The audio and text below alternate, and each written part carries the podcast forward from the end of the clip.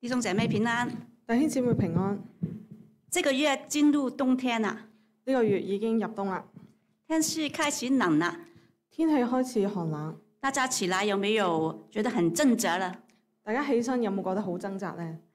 其实我们从小到大都有很多的挣扎，对不对？其實我哋從細到大都有好多嘅掙扎，係咪？啊，婴儿时代就学站起来，嬰兒嘅時代學企起身，学走路，學行路，啊，跟着学读书，啊，读书写字，跟住學讀書寫字，学交朋友，學交朋友，学做父母，學做父母，学教孩子，學教孩子，啊，学连连啊做人都要学的，連學做人都要學嘅，都有挣扎。亦都有掙扎。其实我们移民来到欧洲，我们都是移民啊，都有挣扎，对不对？其實我哋移民過嚟澳洲都有掙扎，係咪？每个人都有不同的故事。每個人都有唔同嘅故事。那现在在疫情下，很多家庭都有挣扎。而家喺疫情之下，有好多家家庭都有掙扎。有心理学家说，一个人肯面对多大的考验，有心理學家話：一個人肯面對幾大嘅考驗，就决定他有多大的成就，还有多成熟的性格。就決定佢有幾大嘅成就，同埋有幾成熟嘅性格。啊、但是很少人愿意呃逆来顺受，但係有好誒好少人願意逆來順受，很少人能够在啊、呃、逆境当中有喜乐。好少人可以喺逆境嘅當中依然有喜樂。这是一个活在逆境和苦难中接受磨练的人，其實一個活喺逆境當中接受磨難嘅人，他的生命力会强壮起来。佢嘅生命會成長起嚟。当面对挑战的时候，當面對誒、呃條件嘅時候，啊、有心理学家就讲，有心理學家就話：这正好是自我突破啊、自我成长的机会。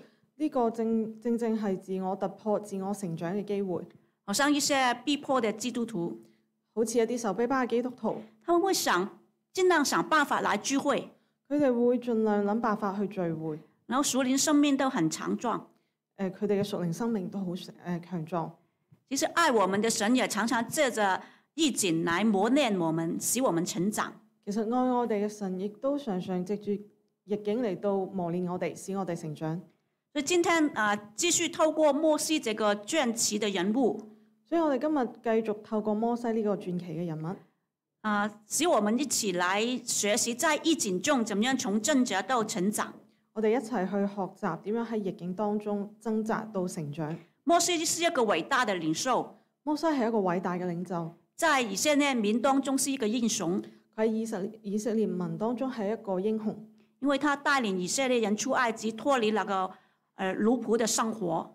因為誒佢、帶領以色列以色列人從埃及中出嚟，脱離奴仆嘅生活。但在英雄的背后，其实有很多眼泪，还有啊挣扎。但係其實喺英雄嘅背後，亦都有好多眼淚同掙扎。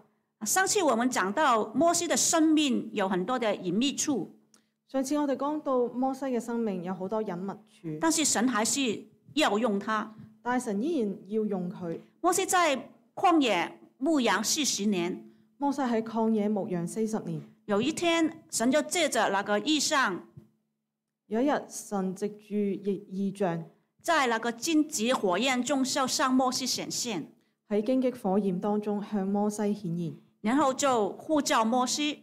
然後佢呼召摩西三章十节是提到啊、一这个就是摩西的宣言，佢提到呢個就係摩西嘅宣言，摩啊、呼叫摩西的宣言，係呼召摩西嘅宣言。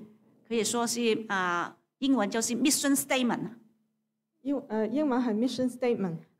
这边讲到三章十节讲到，故此我要打发你去见法老，三章十節講到，故此我要打發你去見法老，使你可以将我的百姓从埃及领出来。使你可以將我的百姓從埃及領出來。这句话就成了摩西人生的转捩点。呢句説話就成為咗摩西人生嘅轉捩點。可是摩西听到上帝的呼叫，他没有很兴奋，但摩西聽到上帝嘅呼召，佢冇好興奮，他的心情、心态跟以前四十年前的不一样了。呃佢嘅心態從誒同四十年前唔一樣。摩西四次的来推辞神，内心很多的挣扎。摩西四四次去推辭神，佢內心有好多掙扎。在三章十一、十二节讲到，喺三章十一、十二節講到，他说：“我没有能力，佢話我冇能力，我是什么人，仅仅能去见法老。佢話我係咩人，豈能去見法老呢？”然后神就说出，啊、他不，啊、不在乎摩西有没有能力，然後神就話佢唔在意摩西有冇能力，重要是上帝与他同在。重要嘅係上帝與佢同在。所以他讲到：“我必与你同在。所以神話我必與你同在。你将百姓从埃及领出来之后，你你们必在这山上侍奉我。”呃你將百姓喺埃及領出嚟之後，你們必在這山上侍奉我。这就是我打发你的证据。呢、個就係我打發你嘅證據。他已经给摩西证据了，佢已經俾摩西證據啦，但是摩西再说但係摩西再：“我講，没有知识。我冇知識，”他说：“我不知道神的名字。我唔知道神嘅名字。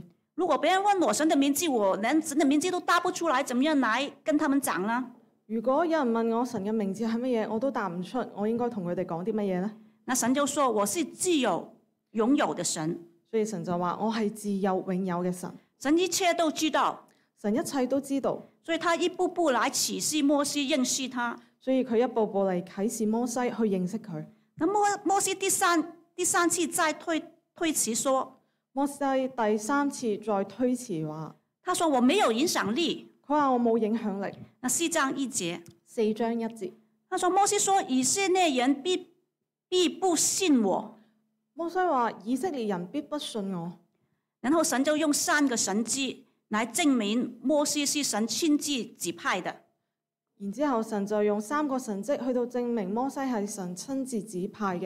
然后摩西还在说：“我没有口才。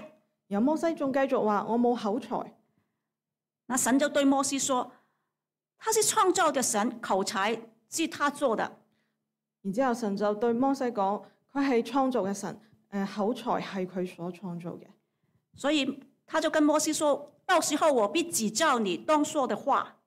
所以神就同摩西講：到時我必指教你，你當説嘅話。”那摩西这样啊、呃这这样之下还在退诿。喺呢種情況之下，摩西依然仲喺度推諉。他就说四章十三节，他就说你愿意打发谁就打发谁吧。四章十三節話：你願意打發誰就打發誰去吧。意思就是说，英文的翻译的比较好哈。他说，He sent someone else to do it。呃英文翻譯比較好，佢話：Please send someone else to do it。意思就是说，你愿意打发谁就打发其他人嘛。意思就係話你願意打發邊個人就打發其他人去啦。那神就开始发怒了，神就開始發怒，然后差派亚伦帮助摩西当他的口，佢就差派阿倫去幫助摩西做佢嘅口，就不让摩西再推辞了。就唔唔唔讓到摩西再繼續推遲。然后摩西就开始顺服下来。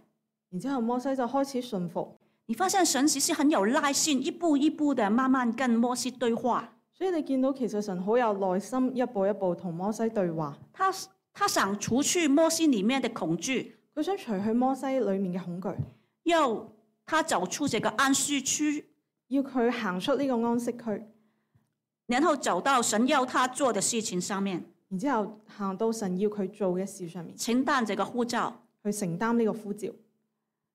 当这样做的时候，是不是代表我们可以一帆风顺呢？但係當我哋咁樣做嘅時候，係咪代表我哋可以一帆風順呢？就没有挫折了？就冇挫折呢？不是的。唔係嘅。所以今天我们在世上所以當我哋今日思想两方面啊，有兩方面，一就是看见自己的不能而挣扎，第一係係係看見自己嘅不能而掙扎，第二方面是看见神的大能而成长。第二係看見神嘅大能而去成長。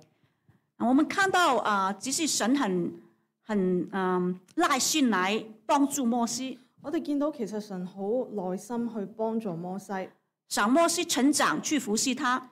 想摩西成長去服侍佢。但是摩西呢，他一开始呢就很惧怕，但係摩西一開始好懼怕，所以你发现啊、呃他去见法老的时候，所以你發現佢見法老嘅時候，他没有讲出神要他讲的话，佢冇講出神要佢講出嘅説話，他至少有四方面的挣扎。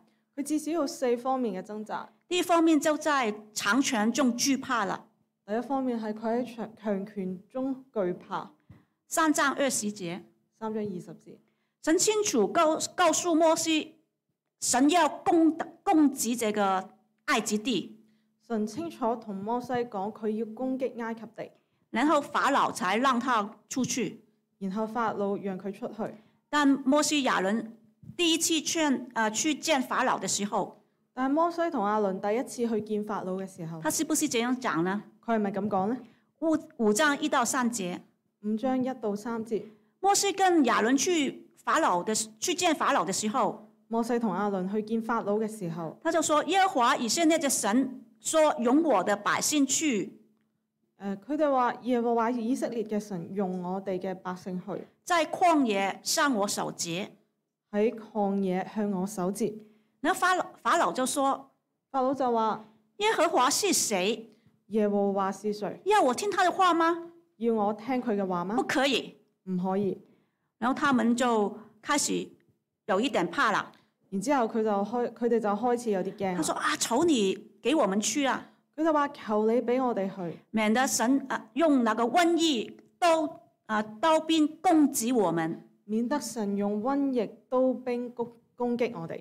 只是神很清楚说，是会攻击埃及敌，不是攻击以色列人。其實神好清楚咁話，係會攻擊攻擊埃及地，而唔係攻擊以色列人。但是摩西他就怕，如果说攻击埃及了，会令到法法老会发怒，但係誒、呃摩西好驚，如果神攻擊埃及地，會令到法老誒、呃、法老，所以他就改神的那个说话呢，所以佢就改咗神嘅説話，说呃神会攻击我们，話神會攻擊我哋，避免啊法老会被激怒。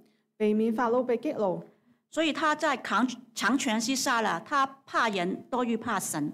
所以佢喺強權嘅底下，怕人多於怕神。那第二个，我们看到啊、摩西在挫折中就开始怀疑神了。第二，我哋見到摩西喺挫折當中就開始去懷疑神。当摩西啊、见完法老之后，當摩西見完法老之後，誒、法老没有让以色列人去啊、祭祀耶和华，法老呃冇令到以色列人去再誒、祭祭祀，呃祭祀耶和華，所以呢，他更加来加加重他们的工作。所以佢更加嚟加重佢哋嘅工作。五章二十二到二十三节五章二十二到二十三節讲到以色列人开始埋怨摩西了。講到以色列人開始埋怨摩西，那摩西这个时候就遇到很大的挫折，摩西喺呢個時候遇到好大挫折，他觉得为什么以色列人不明白他？佢覺得點解以色列人唔明白佢呢？还埋怨他：仲埋怨佢，我这么辛苦来到啊、呃神面前我咁辛苦嚟到神嘅面前，为你们说话，為你哋講説話，但是神你没有保守我，但係神你冇保守我，我的童工也不明白我。我嘅童工亦都唔明白我。然后以色列人开始埋怨摩西亚伦：以色列人開始埋怨摩西亞倫，神啊，你有没有与我同在的？神啊，你到底有冇與我同在啊？如果你与我同在，为什么遇到这些事情呢？如果你同我同在，點解會遇到呢啲事？弟兄姐妹，我们侍奉的时候会不会也这样问上帝呢？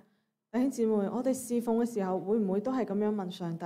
摩西是这样想，摩西係咁諗，所以当摩西跟神说话的时候，所以當摩西同同神説話嘅時候，他说：“主啊，你为什么苦待这百姓呢？”佢話：主啊，你點解苦待呢啲百姓？为什么打发我去呢？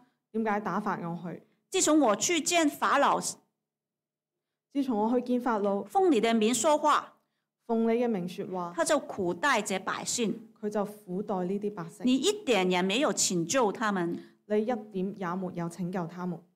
这个是不是很像我们的反应啊？呢個係咪好似我哋嘅反應？我们遇到挫折就开始怀疑神的作为，我哋遇到挫折就開始埋怨神嘅作為，也埋怨神。亦都埋怨神。然后第三第三方面，看到啊、摩西在疫情中也开始不信神。然之後第三方面，我哋見到摩西喺逆境嘅當中，亦都開始唔相信神。六章十二节，六章十二節，神再次吩咐摩西去见法老，神再次吩咐摩西去見法老。摩西很不想去，就推搪说摩西好唔想去，就推搪話：：“以色列人尚且不听我话，我以色列人尚且不聽我的話，法老怎呃怎肯听我这左口笨舌的人呢法老怎肯聽我這絕口笨舌的人呢？？”六章三十节，六章三十節，摩西在耶和華面前说摩西喺耶和華面前講：：“看啊，我是左口笨舌的人，法老怎肯听我的呢看啊，我係絕口笨舌嘅人，法老怎肯聽我哋呢？？”摩西摩西最少三次说到自己是左口笨舌的，摩西最少三次講到自己係絕口笨舌嘅，就是说他什么口才都没有，不要再叫我去了。就係、話我咩口才都冇，唔好再叫我去啦。但是神一开始呼召摩西的时候，已经说必赐他口才，但係神一開始呼召摩西嘅時候，已經講過必定賜他口才，只是因为啊、以色列人啊、不听他的话，只係因為以色列人唔聽佢嘅話，埋怨他，埋怨佢，他就开始不信神的应许，佢就開始唔信神嘅應許，他不相信神会赐他口才，佢唔相信神會賜佢口才，他只知他只是看到自己没有能力，佢就係見到自己冇能力，因为他只看到自己没有看到神，因為佢就係見到自己冇見到神，所以他就开始不信神了。所以佢就開始唔信神啦。那第四方面，我们再看到条件中他有啊、拉耶的时候，第四方面，我哋再睇到挑戰嘅當中，佢有懦弱嘅時候。你发现啊，借着神就啊降下这个灾祸给埃及，你發現接着神就降下災禍俾埃及，一灾、二灾、两灾啊三灾这样子，一災、二災、三災咁樣，就是雪灾、花灾、细灾，就係、呃血災、蛙災、失災。然后法老呢，因为害怕这些灾祸，然之後法老因為害害怕呢啲災禍，所以口头呢就答应以色列人可以离开离开去敬拜他的神，所以就口頭答應以色列人可以離開去敬拜佢嘅。佢哋但是嘅他神看到这些灾祸啊已经没有了，但係見到呢啲災禍已經冇，又再返回，又要再挽回，就啊啊反反悔反悔。就反悔，然后就用啊啊施压的手段就令令到摩西来妥协。佢哋佢就用誒、呃施壓嘅手段，令到摩西去妥協。啊、所以他就说啊，他就跟啊亚伦摩西说，佢就同阿倫摩西講：请你啊求耶和华叫这些灾害离开，請你求耶和華叫呢啲災害離開，我就给你的百姓去敬拜耶和华。我就俾你嘅百姓去敬拜耶和華。他但是法老一见到这些灾祸，都啊、都开始啊放松了，誒、但係耶誒、呃但係法老見到呢啲嘅災禍開始消失嘅時候，就开始啊啊硬着心不肯听啊亚伦摩西讲的。就開始硬着心唔肯聽摩西亞倫講嘅，然后就反反复复的然後就反反覆覆，啊、有有时给他去，有时候就又再说啊，不行不行。誒、呃有時俾佢去誒、呃但係有時候亦都話唔可以。所以摩西看到法老的反复，他信心也软弱起来。所以摩西見到法老嘅反覆，佢嘅信心亦都開始軟弱。然后神在降下第四灾，然之後神再降下第四災，就是淫灾。就係、刑災。然后法老八章二十八节，然後喺八章二十八節，那法老就说法老就話：：“我容你们去，我容你們去在旷野祭祀耶和华喺曠野祭祀耶和華，你们的神，只是不要走得太远，你啊、哋嘅神，但係唔好行到太遠。求你为我们祷告。”求你為我們禱告。那摩西看到法老就开始有让步了，摩西見到法老開始讓步，就不要走太远。誒唔好行咁遠，他也没有再坚持要再啊、再远一点来啊、敬拜神。佢亦都冇喺法老面前堅持話要行遠啲去敬拜神。摩西就就开始妥协了，摩西亦都開始妥協，在条件当中他就软弱下来。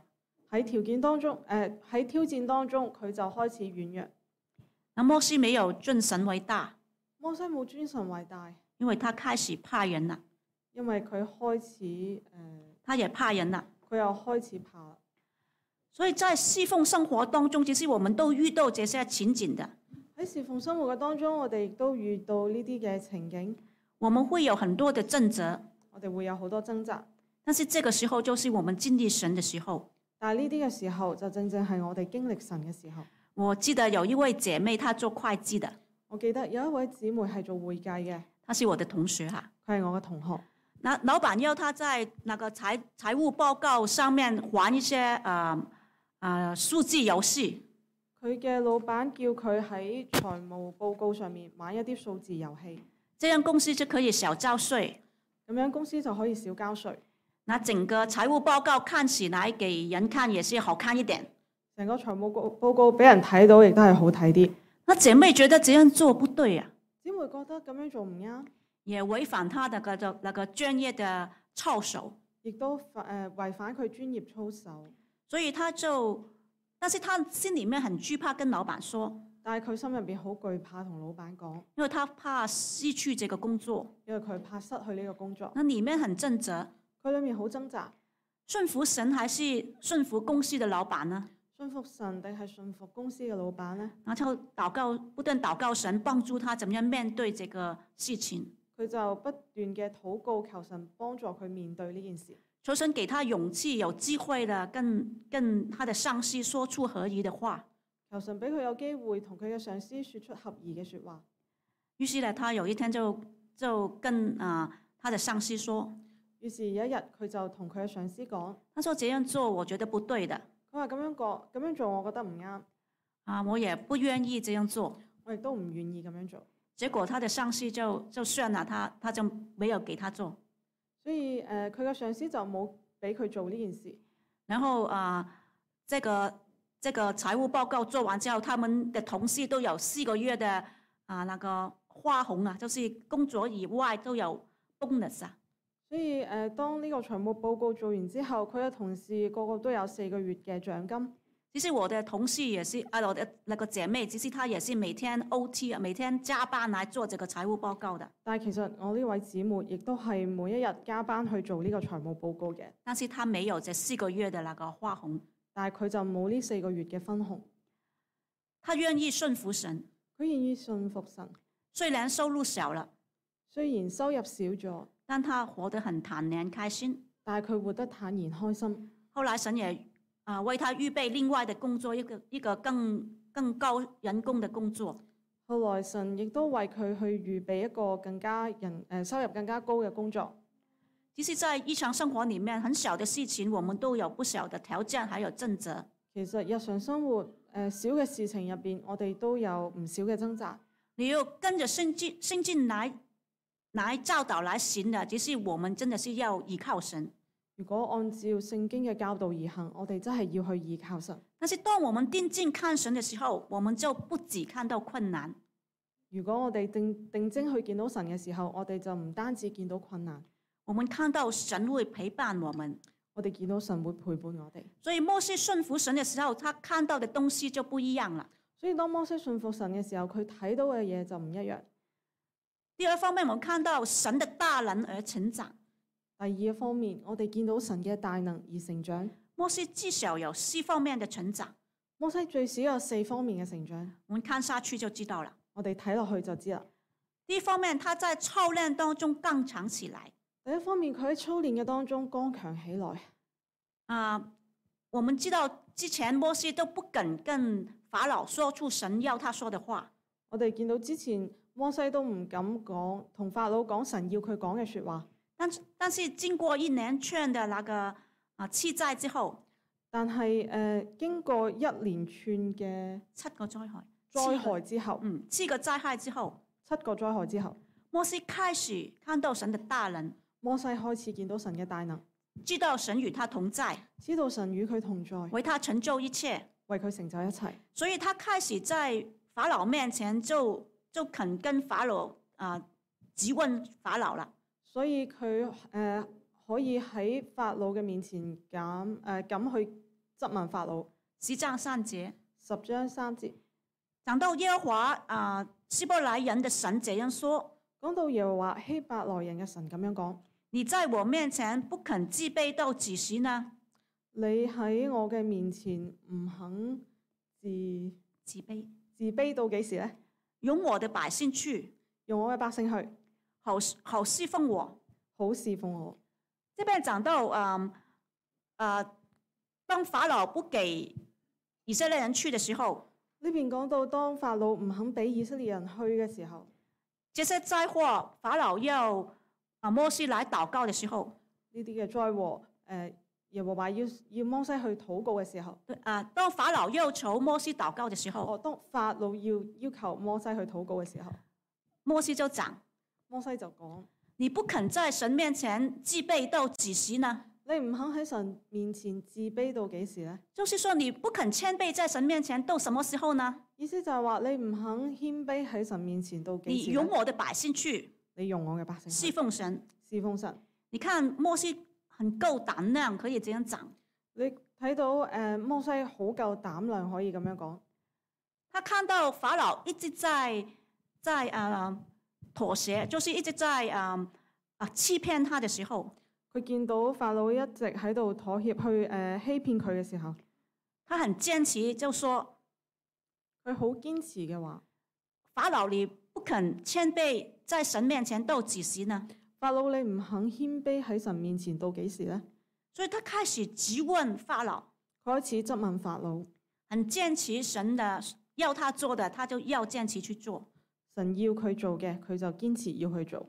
十章二十四到二十六节，十章二十四到二十六節讲到法老就叫摩西来，講到法老叫摩西嚟，然后就说：你们去侍奉耶和华，佢話：你哋去侍奉耶和華，只是你们的羊群、牛群要留下，但係你哋嘅羊群、牛群要留低，你们的妇人、孩子可以和你们同去。你哋嘅婦人、孩子可以同你哋同去。摩西就说摩西就話：：“我们的牲畜也要带去，一头都不能留下。我們的牲畜也要帶去，連一頭也不留下。”以前呢，他都觉得啊，算了算了，不走太远就算了。從前佢覺得算啦算啦，唔走太遠就算數啦。现在法老说：“你要留下你的财富在这边。誒呃而家法老話你要留低你嘅財物，”但是啊、摩西就说：“不可以，一头牛羊都不可以留下来。”但摩西就話唔可以，一頭牛羊都唔可以留低。你发发现摩西的信心经过试验就刚强起来，你發現摩西嘅信心經過試煉就剛強起嚟，他顺服神的话去做。佢信服神嘅説話去做。然后啊、呃第二方面，摩西成长就是在恐吓中没有惧怕了。第二個方面就係摩摩西嘅成長就係喺恐懼之中已經冇懼怕啦。当走过灾祸之后，當九個災禍之後，摩西深深体验神的同在，摩西摩西深深體驗神嘅同在。在法老在恐吓之下，他不怕。喺法老嘅恐嚇之下，佢唔怕。十章二十八、二十九节，十章二十八、二十九節，法老说：“你离去我啊、你离开我去吧，你要小心。”你離開我去吧，你要小心，不要再见我的面，因为你见我的面哪日你就必死。唔好再見我，因為你再見我面嗰日，你必你就必死。呢那讲到这个话呢，本来你都会怕的，对不对？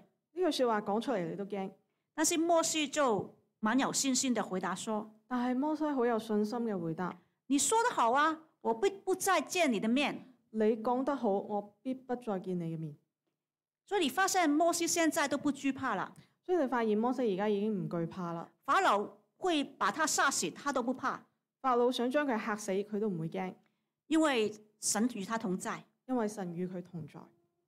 所以他的信心也成长了。所以佢嘅信心亦都成長。那第三方面，在危机当中，我们看到摩西都坚忍誒、第三方面，我哋見到喺危機嘅當中，摩西嘅堅忍啊，在第十寨杀长子之灾之后，喺第十災殺長子之災之後，摩西立刻带领以色列人出埃及。摩西立立即帶領以色列人出埃埃及。誒、那以色列人看见埃及人赶上来，呃以色列人見到埃及人趕上嚟，就埋怨摩西说：就埋怨摩西話：十啊十四章的十一到十二节，十四章嘅十一到十二節，他说：难道在埃及没有坟地吗？唔通喺埃及冇墳地咩？你把我们带来死在旷野吗？你將我哋帶出嚟，寫喺曠野啊！你为什么这样待我，将我们从埃及领出来？你點解要咁樣待我，將我喺埃及領出來？因为服侍埃及人比死在旷野还好因為服侍埃及人比死在曠野還好。啊！你看以色列人多多不讲理哈。你睇以色列人有幾咁唔講道理，当劳地的时候这样辛苦，做奴隸嘅時候好辛苦，现在带领你出埃及呢，而家誒帶領佢哋出埃及，一遇到后面有追兵就怕了，遇到有追兵就怕，然后就就还很很埋怨的，然之後就埋怨，而且说的话呢很重的，而且講説話好重啊！就埋怨摩西啊，你要带我们去死吗？佢哋埋怨摩西話：你係咪帶我哋去死啊？那而且摩西呢就开始啊，别人埋怨他，他就埋怨神，從前摩西聽到人哋埋怨佢，佢就埋怨神，但现在就不一样。但而家唔同。你看十三到十四节，你睇十三到十四節，他对百姓说佢對百姓話：：“不要惧怕，只管站住，不要懼怕，只管站住，看耶和华向你们所要施行的救恩。看耶和華要向你哋所施行嘅救恩。”然后就讲到耶和华必为你们征战，然之後佢講到耶和華必為你們爭戰，你们只管静默，不要作声。你們只管靜默，不要做聲。你们再埋怨，你们不要再讲了，不要再开口了。摩西話：你哋再埋怨，你哋唔好再講，唔好再開聲啦。你要你要看着神怎么样做。你要睇到神點樣做，所以你发现他的信心就经过试验，就有忍耐了。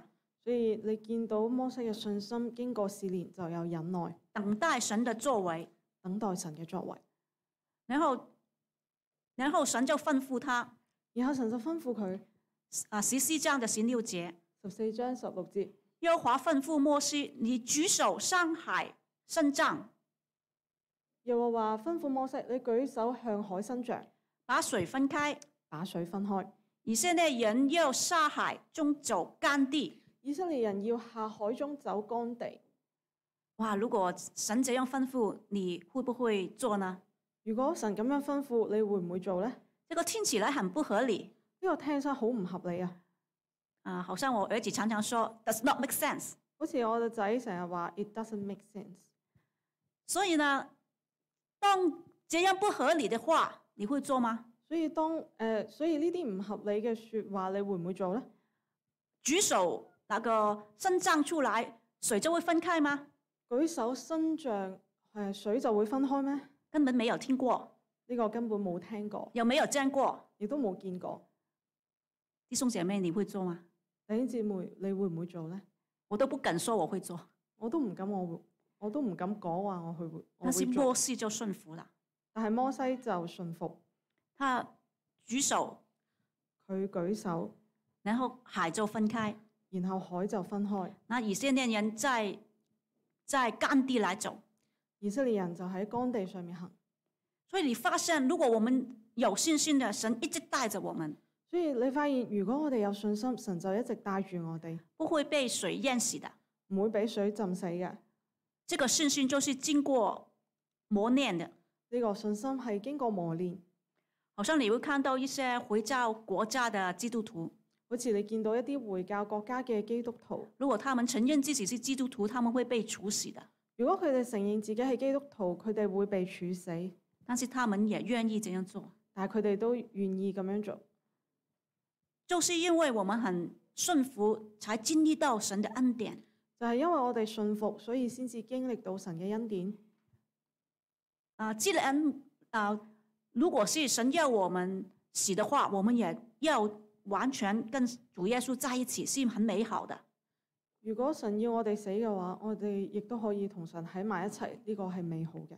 所以你发现回教的回教国家的基督徒，他们有这个信心。所以你發現回教國家嘅基督徒，佢哋有呢個信心，因為他們認識真神，認識神的大能，因為佢哋認識真神，認識神嘅大能。所以摩西他在這邊也經過一些試煉之後，他就開始更更認真的跟隨神。所以當摩西經過一啲試煉之後，佢就開始更加認真嘅去跟隨神。那你发现啊，摩西写这个《摩西五经》，你發現摩西寫摩西五經，神对摩西说的话都很清楚的记载下来。神對摩西說嘅話都好清楚嘅記載落嚟。你发现看圣经很有味道的你發現睇聖經係好有味道嘅。啊！我讲一个例子，我講一個例子，讲一个英国的宣教士有一個英國嘅宣教士啊，叫马里顺。叫做馬禮信，他一八零七年呢来到宗教宣啊来来到中国宣教，佢一八零七年嚟到中國宣教，他打通了两两百年来中国的宣教之路，佢打通咗兩百年嚟中國宣教嘅道路，成为第一位把基督的福音带到中国的宣教士。成為第一個將基督嘅福音帶到中國嘅宣教士。那马里逊年轻的时候，他读医科，馬禮信年輕嘅時候讀醫科，因为他受神的感动，所以清楚要到中国宣教。佢受神嘅感動，知道要去中國宣教。他有了这个信知之后呢，他他就开始学中文。有咗呢個信息之後，佢就開始學中文。只是一八啊零七年这个年代是中国清朝啊闭关自守的年代，但係一八零七年嘅年代係中國清朝閉關自守嘅年代，啊，他们中国的严禁中国啊外国人交往的，嚴禁外國人同中國人交往，所以马里逊呢需要啊简就是啊简卷到不同的地方，才有船可以去到中国。所以馬禮信要輾轉去到唔同嘅地方，先至可以有船達到中國。那其中呢，有人就嘲讽他说其中有人就召喚佢話：啊说啊，你以为靠你一个人的能力可以改变中国过去五千年拜偶像的黑暗权势吗？誒呃佢話你覺得靠你一個人嘅努力就可以改變中國人五千年拜誒、呃偶像嘅情況嗎？那马马里逊就立刻回答说。馬禮信就回答話：我不能，但我相信神能。我唔可以，但係我相信神可以。这句话就成了马里逊的那个名言。呢句説話就成為咗馬禮信嘅名言。马里逊用了八个月的时间，才坐船到到中国的广州。馬禮信用咗八個月先至坐船去到中國廣州。誒、那个时候，外国是禁禁止接触中国人的，呃嗰個時候，外國人係禁止接觸中國人嘅，所以马里逊去到广州之后呢，他就做圣经翻译的工作。所以馬禮信去到中國嘅時候，佢就擔任聖經翻譯嘅工作。啊、另外啊、这个工作其实非常困难的，呢、個工作係好困難㗎。所以另外啊啊、差派另外一个闽南宣教士就做他的童工。所以就有一位米倫宣教士做佢嘅童工，他们花花了十六年的时间，佢哋用咗十六年嘅時間就翻译好第一本中啊、新旧约圣经所以誒、呃翻譯咗第一本中文呃的，中文新舊約聖經，所以他冒死来出版这个圣经。佢冒死去出本出出版呢本聖經。如果是啊、给中国知道的，他他们通通都要处死的。如果俾中國知道嘅話，佢佢哋通通都要處死。但是他就是为了中国人得着主耶稣啊、主耶稣的救恩啊、要要将这个救恩全给中国人，他就冒这个险。所以但係佢為咗要將呢個救恩傳俾中國人，佢就去冒險。那一九三四年，马里逊因因劳成疾就病死在广州。一九三四年，馬禮信因因勞成疾病死喺廣州，终年五十二岁。終年五十二歲。所以今天我们可以读中文圣经，享受神的话语，今日我哋可以讀中文聖經，享受神嘅話語，是因为宣教师很摆上他一生来为主做工。係因為宣教士擺上一生為主做工。我们愿意这样回应神的呼召吗？我哋願意咁樣回應神嘅呼召嘛？有一位姐妹问我：有一位姊妹問我：啊，我们真的会知道啊啊，神跟我们说什么吗？我哋真係知道神同我哋講乜嘢咩？摩西那个时候时候向神显啊，摩西这个时候神向他显现，摩西喺呢個時候，神向佢顯現，但是现在神不会为啊、向我们显现的，但係神而家唔會向我哋而顯現㗎那我嘛。们怎么知道神的呼召呢？咁我哋點樣知道神嘅呼召呢？你怎么样回答？你點樣回答？我就跟哪位姐妹说，我就同嗰個姊妹話：只要你每天灵受读经祷告，只要你每日靈修、讀經、禱告、与神相交，與神相交，遵循神的命令去做，遵行神嘅命令去做，然后你也参加教会，加入小组，參加教會、加入小組，你跟神越来越有交往，你就发现神的旨意。你同神越嚟越有交往，你就發現神嘅旨意。所以今天也给给大家一个条件，所以今日亦都俾大家一個挑戰，我们有四个坚持，我哋有四個堅持，什么坚持呢？係咩堅持呢？第一个就是你每天灵修读经祷告。第一個係你每日靈修讀經禱告，第二个坚持就是你每个星期都都来敬拜神，来哎崇拜。第二個挑挑戰係你每個星期都嚟敬拜神，都係崇拜。第三个第三个坚持就是你要加入小组或者团契。第三個堅持係你要加入小組或者團契。第四个坚持就是你要学习回应神的爱来服侍神。第四個堅持係你要學習回應神嘅愛去服侍，你就会真真实实的经历神的同在，你就會真真實實嘅經歷神嘅同在，经历神的恩典。經歷神嘅恩典。好，让我们一同以信心来经历神，我哋一同去以信心經歷神。学习从挣扎啊去到成长。誒、學習從掙扎去到成長，好，我们一起祷告。我哋一齊禱告。亲爱的天父，我们感谢你爱我们。親愛天父，我哋感感謝你愛我哋。面对日常的生活，面對日常嘅生活，还有工作啊、侍奉，仲有工作侍奉，我们都有很多的挣扎的时候，我哋都有好多掙扎嘅時候。求主帮助我们将困难带到你面前，求主幫助我哋將困難帶到你面前，相信你带领我们经过逆境而成长，相信你帶領我哋經過逆境而成長，因为你是大能的神，因為你係大能嘅神，你的信息永不改变，你嘅信實永不改變，你永你用永远的爱来吸引我们。你用永遠嘅愛嚟吸引我哋。求主让我们更认识你，求主讓我哋更加認識你，更依靠你的力量，更加誒、呃依靠你嘅力量，凡事都能做。凡事都能做。奉主耶稣得胜的名求，奉主耶穌得勝名字求，阿门。阿